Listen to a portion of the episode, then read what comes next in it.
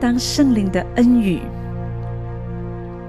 更多的降临在我们生命里面，我们就可以活出一个有目标、有健康的人生。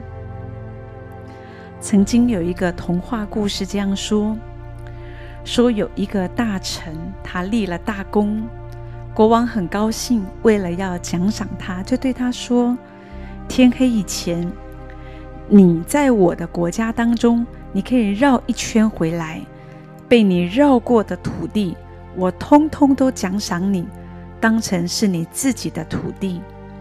这个大臣听了很开心，他出了皇宫以后，就开始努力地跑呀跑，跑呀跑，一刻也不愿意休息。等到他跑到两眼发昏，全身颤抖。到了黄昏，眼看就绕了好大一圈，可是却忽然“砰”一声，他就倒在地上。他竭尽他全身的力气，努力把握时机，想尽可能、想尽办法，要跑最大的一圈，得到最后的土地。可是没有想到。他至终得着的，只是那两平方公尺的墓地。我很喜欢圣经告诉我们，神的话说：“我不是以为自己已经得着了，我只有一件事，就是忘记背后，努力面前，向着标杆直跑。”神透过他的仆人保罗告诉我们。我们在地上，我们的人生不是很平淡、很懒散、缺乏目标。我们应该过一个有目标的人生。可是，有目标的人生，并不是说一个人一味的在那里跟别人争斗，或者好像带着一个很重的得失心。有的时候，我们应该学习。让自己放慢脚步。神希望我们可以过一个有目标又健康的人生。怎么样让你的人生有目标，可是又不会过度的耗竭？像故事中的那个大臣一样，为了要得着很多的土地，拼了老命一直跑，至终他什么都没有得到。就像圣经说的：“人若赚得全世界，却赔上自己的生命，又有什么益处呢？”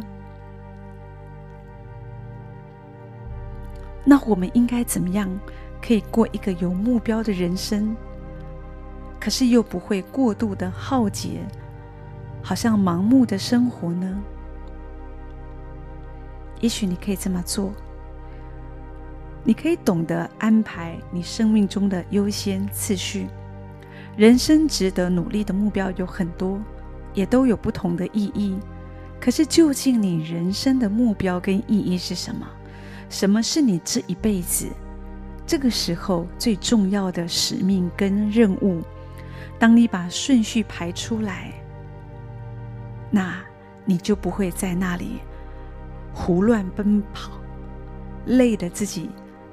好像很忙碌，可是又不知道为什么而忙。你也不会错过人生中最重要的事。第二，你可以学习说不，要懂得说不。有了优先次序，接下来你要有说不的智慧，要拿捏得住说不，也不得罪人，不伤害人。学习怎么样来表达。你心中的想法，一个不懂得说不的人，常常就是把自己累得半死，可是又没有什么样的果效。当然，你也需要懂得休息。能真正彻底休息的关键态度，不是来自于想要偷懒，而是出自信心。古人也说，休息是为了走更长远的路。在休息当中，你要相信神，他掌管一切，在一切的事物上面，神必定有他美好的安排。所以，有的时候我们应该在休息的时候学习一无挂虑，这样子才会有好的休息品质，免得当你在休息的过程，你心中仍然充满了挂虑。有目标的人生很重要，积极热心也很重要。可是你不要忘记，圣经说身体是神的殿。每一个人，我们都需要尽力顾好我们自己的身体，不要为了生活，为了只是你完成你的梦想。你不知不觉牺牲了你的身体健康，过度的执着，忙于某些目标而弄坏身体，这样子就辜负了神在你生命中的计划跟托付。只有当一个人懂得安排生命中的优先次序，懂得适时的说不，懂得好好的休息，抓住这三个重点，这样子你可以达到一个。有目标、有健康的人生，而且你会知道你为什么而跑。愿上帝的话语鼓励我们，也帮助我们。